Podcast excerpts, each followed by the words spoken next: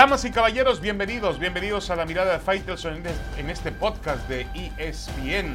Comienzan las eliminatorias en CONCACAF, el camino para el Mundial de Qatar 2022 y de pronto México pues se da cuenta de que no tiene la posibilidad de tener en su alineación a dos futbolistas muy importantes. Uno Raúl Jiménez, el otro Irving Lozano, los dos por, por lesiones, por choques. Los dos están ya en el campo de juego, pero los dos están en un proceso de recuperación, cada uno a una intensidad diferente. Lo de Jiménez fue brutal, aquel golpe de cabeza, eh, un tema eh, obviamente de, fractura craneal, e, es, es un tema, no es un tema menor para un futbolista, mucho menos para un jugador que utiliza mucho la cabeza para rematar entonces está en un proceso de regreso a los campos de juego que le ha costado y que le va a seguir costando.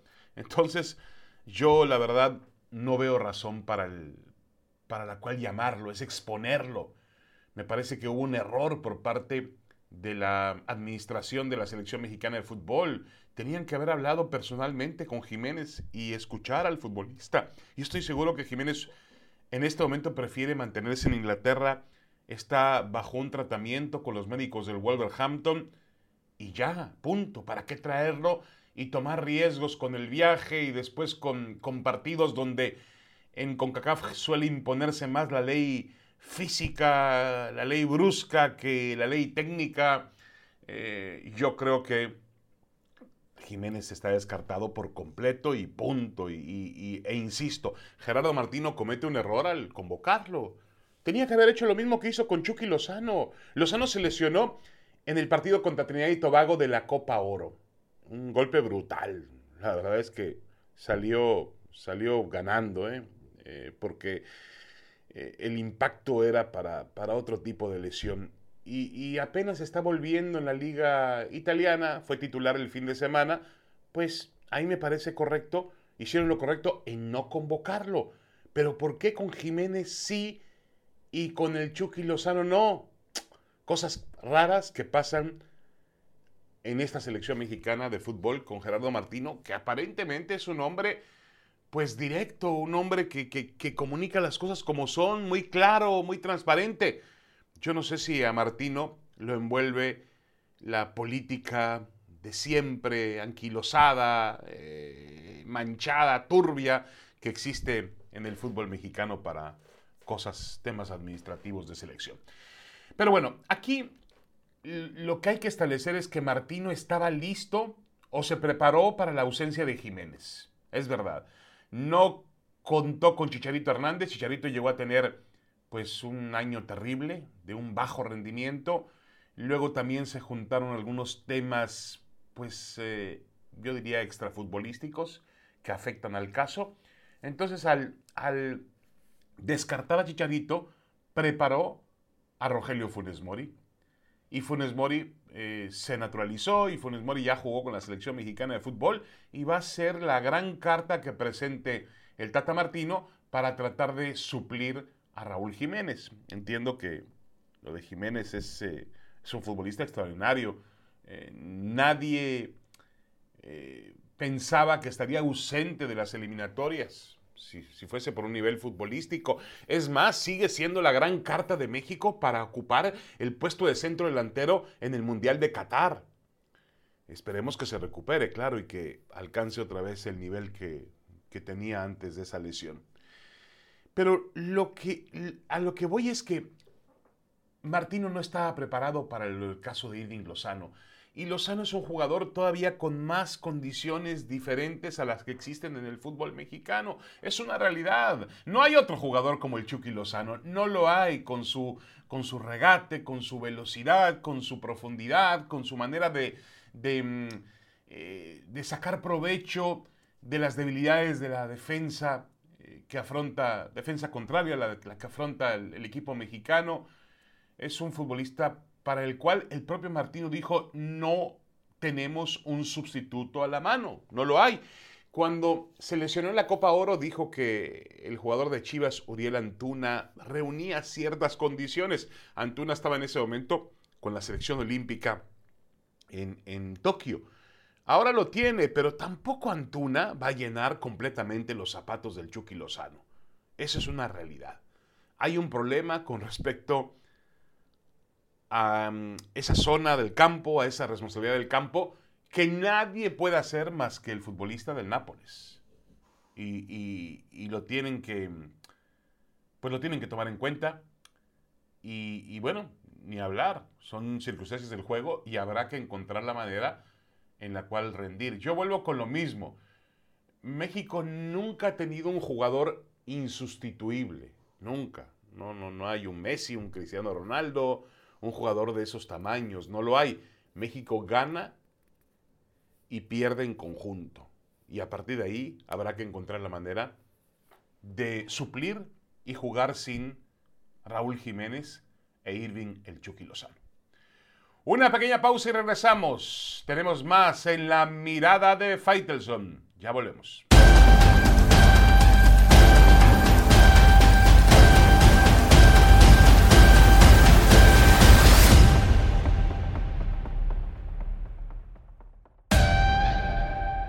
Regresamos a la mirada de Faitelson en este podcast de ESPN. Lo increíble del asunto sigue siendo que el Real Madrid ofertó y seguía ofertando hasta, los últimos minutos del cierre de registros en Europa eh, alrededor de 200 millones de euros por un futbolista que dentro de unos meses puede obtener gratis. Y lo más increíble del asunto es que el PSG negó o rechazó la oferta del Real Madrid de 200 millones de euros por un futbolista que dentro de unos cuantos meses perderá y no obtendrá ninguna ganancia. Yo, la verdad, este, eh, no entiendo la, postura, sobre todo del equipo parisino. Es una postura de, pues podría parecer una postura de derroche, de desorden administrativo. Yo creo que lo que sobra aquí en los dos lados es orgullo. Eso es lo que sobra. Te arrebato a tu gran futbolista para descomponerte el plan que tenías de tener un tridente mágico con Messi, con Neymar y con Mbappé. Y por, el, por parte del Paris Saint-Germain, pues me mantengo con esto porque quiero demostrar que estoy al nivel de los grandes equipos de Europa, sin todavía haber ganado nada. Y le digo, y, soy, y, me doy el lujo de que, que otros no pueden darse de decirle al Madrid, no, conmigo no funcionan tus billetazos. Eso es realmente eh, me parece que ahí está enfocado este tema. Es un tema de orgullo al final del día. Porque, porque yo no encuentro otra, otro motivo, otra explicación. Eh, entiendo perfectamente bien que el Madrid necesita a Mbappé y que Mbappé necesita al Madrid. Que Mbappé puede hacer mejor equipo al Real Madrid, más competitivo, sí. Que el Madrid va a seguir compitiendo aún sin Mbappé esta temporada, sí va a competir por la Liga de España, va a competir por la Copa del Rey y va a ser un candidato fuerte a llegar lejos en el certamen europeo en, la Champions. Pero creo que sigue siendo el fútbol un, tema de pues un tema de imagen, un tema de, orgullo, un tema de, sensaciones, un tema de decir yo traje a Mbappé y me gasté 200 millones de euros, aunque eh, despilfarré este dinero porque ocho meses más tarde lo podía haber obtenido gratis, que quizá es lo que finalmente ocurra. Pero el Madrid lo intentó, intentó pagar esa cantidad por Mbappé. Y el PSG se dio el lujo de, de decir no cuando sabe que va a perder derechos sobre el futbolista y que no va a obtener ni un solo centavo de él. Es un tema difícil, difícil de entender sobre todo cuando el fútbol internacional, el fútbol de todos los lares del mundo se ha convertido en una industria, en un negocio. Ya no hay eh, algunos, eh, ya no quedan demasiadas pistas de, pues, de un amor por la camiseta, de, cuidar valores, de cuidar eh, sitios a los cuales te aferras porque tienes, pues, a lo mejor cierto arraigo, eh, ahora pasó con Cristiano Ronaldo, dice Cristiano Ronaldo que él regresa al Manchester United porque siempre lo consideró su equipo. Sí, está bien, Cristiano. Te vamos a creer eso, por supuesto, y no hay ningún problema. Sigue acumulando gente en Instagram. Resulta que eh, Cristiano Ronaldo tiene más seguidores en Instagram que todos los equipos ingleses, que juntando todos los equipos de la Liga Premier, Dios mío, Dios mío, un, fenómeno, un personaje. Pero eso del amor a la camiseta, ahora Cristiano nos va a venir a dar cátedras de amor a la camiseta. el día en que el Madrid estaba festejando un título de, de Champions, él estaba a un lado de la cancha con un periodista eh, diciendo que estaba en descontento y que, no estaba, y que no estaba feliz por la manera en la cual lo trataban. Por favor, ¿de qué habla Cristiano de amor por la camiseta? Cristiano es un gran jugador de fútbol, pero que no ha mostrado amor por la camiseta. la última esperanza de amor por la camiseta era Messi. Y vean cómo finalmente se descompuso su relación con el Barcelona. Al final fue un tema económico. Eso hay que decirlo, fue un tema de dineros. Bueno, como es aquí un tema de dineros y, de orgullo, ¿no? De decir, yo te quito a Mbappé y el otro decir, yo mantengo a Mbappé. Dios mío, Dios mío, ¿cómo se las gastan, no?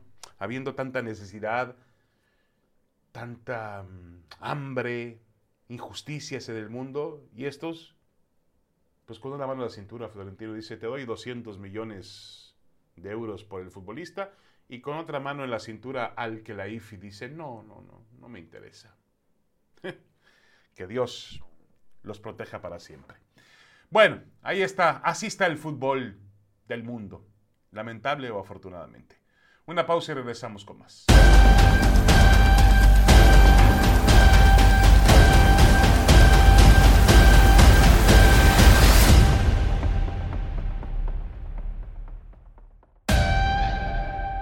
Impresionante, impresionante. Regresamos, regresamos con la mirada de Faitelson y decía que impresionante la temporada del zurdo mexicano de los Dodgers, Julio César Urias.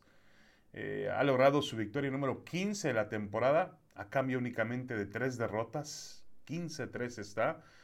Eh, ya este, este crecimiento en su regularidad, en su picheo, viene eh, mostrándolo desde el torneo la temporada anterior, cuando logró ganar la Serie Mundial con los Dodgers. Y realmente hoy nos preguntamos si es un serio contendiente para ganar el trofeo Sayón. Sí, sí lo es, por supuesto. Obviamente que hay otros puntos en los cuales habría que, discutirlo. Por ejemplo, Urias encabeza a las grandes ligas, a la Liga Nacional con 15 victorias. Carl Hendricks de los Cachorros tiene 14, Adam Wainwright de San Luis tiene 13, igual que Walker Buehler, el lanzador de los Dodgers, compañero de Urias. Buehler tiene 13 triunfos y además una, un increíble, impresionante eh, promedio de efectividad de 2.02, que sabemos que es una estadística muy importante para hoy determinar la categoría, el nivel de un pitcher. Eh, este Buehler apenas permite eh, un poco más de dos carreras limpias por cada nueve entradas. fantástico. me parece que hoy eh, tomando en cuenta el número de triunfos que tiene y el porcentaje de efectividad, me parece a mí que es el candidato número uno. Quedan, a Urias le quedarán unas seis salidas por delante. Eh, sí, tendría que ganar cinco de seis para llegar a 20, pero bueno, la marca de los 20 mm, no pasa nada con ella.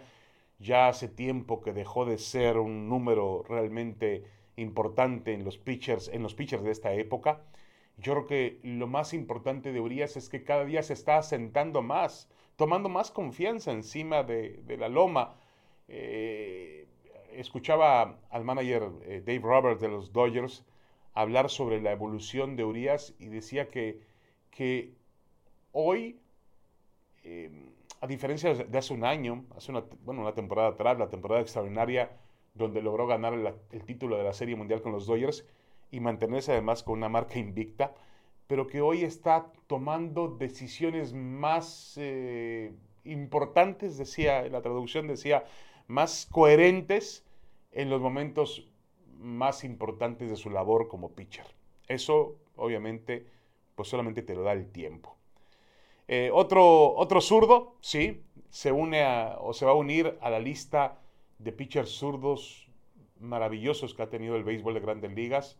Obviamente Fernando Valenzuela, punto y aparte. Pero en aquella década de los 80 también hubo espacio para que apareciera un zurdo llamado Teodoro Higuera, de los Mochis, Sinaloa. Tuvo unas temporadas muy relevantes con los cerveceros de Milwaukee hasta que vino una lesión y eso acortó su trayectoria en el, en el mejor béisbol del mundo. Pero realmente Urias está poniendo números que le colocan muy cerca de Valenzuela y de Teodoro Higuera. Todavía le falta, obviamente, alcanzar los éxitos, sobre todo de, Valenzuela. Pero ahí va, ahí está. Yo diría que eh, en los últimos años, Valenzuela, eh, Urias, em, bueno, Valenzuela, Higuera, eh, yo agregaría también a Esteban Loaiza en su momento, un pitcher importante. Joaquín Soria también, de los mexicanos que más han destacado. Aquel Jorge de la Rosa que tuvo una temporada de 16 triunfos. En fin, creo que hoy tenemos una superestrella del béisbol mexicana, mexicano llamado Julio Urias. ¿Aspira a ganar el Sayón? Sí, va a pelear por el Sayón. ¿Aspira a ser uno de los mejores pitchers que hay dentro del béisbol? Sí, yo creo que ya está dentro de esa baraja. Es un fenómeno, es una superestrella y bueno, la verdad es que es un chico que tiene una historia de vida maravillosa. Me quedo con una frase suya que dice, Dios me, me, privó de una visión perfecta porque él tuvo un problema eh, congénito y perdió la vista de un ojo, pero me dio un brazo zurdo maravilloso. Y tiene razón. Dios le dio un brazo zurdo impresionante. Y lo está aprovechando en el mejor béisbol del mundo. Muchas gracias. Esta fue la mirada de Faitelson. Pásela muy bien. Hasta la próxima.